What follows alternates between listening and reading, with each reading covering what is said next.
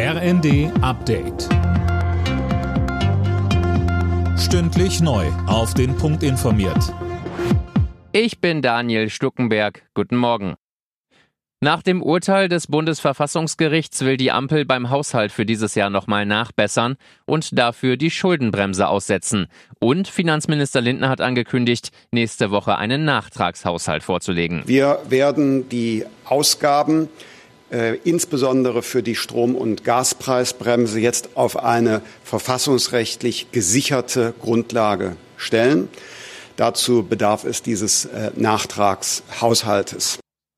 Und erst wenn dieser Haushalt steht, sollen laut Lindner die Etatplanungen fürs nächste Jahr weitergehen. Die zwischen Israel und der Hamas vereinbarte viertägige Feuerpause soll heute früh beginnen. Das hat das Außenministerium in Katar mitgeteilt. Am Nachmittag sollen auch die ersten 13 Hamas-Geiseln freikommen. Mehr von André Glatzel. Geplant ist, dass während der Feuerpause insgesamt 50 Geiseln freigelassen werden. Das heißt Frauen sowie Kinder und Jugendliche unter 19 Jahren. Wegen offener Fragen hatten sich Feuerpause und Geiselbefreiung verzögert. Die Hamas bestätigte die Angaben. Die Israel israelische Regierung erklärte, eine erste Liste mit Namen erhalten zu haben und mit den Familien aller Geiseln in Kontakt zu stehen. Die Grünen setzen heute ihren Bundesparteitag in Karlsruhe fort mit der Neuwahl des Parteivorstandes und der Kandidatenkür für die Europawahl.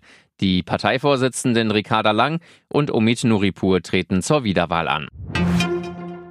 Strom und Gas werden mit dem Jahreswechsel für viele Menschen in Deutschland günstiger. Gut die Hälfte der örtlichen Versorger haben Preissenkungen angekündigt. Das zeigt laut den Funke-Zeitungen eine Verivox-Analyse. Insgesamt bleibt das Preisniveau aber immer noch relativ hoch.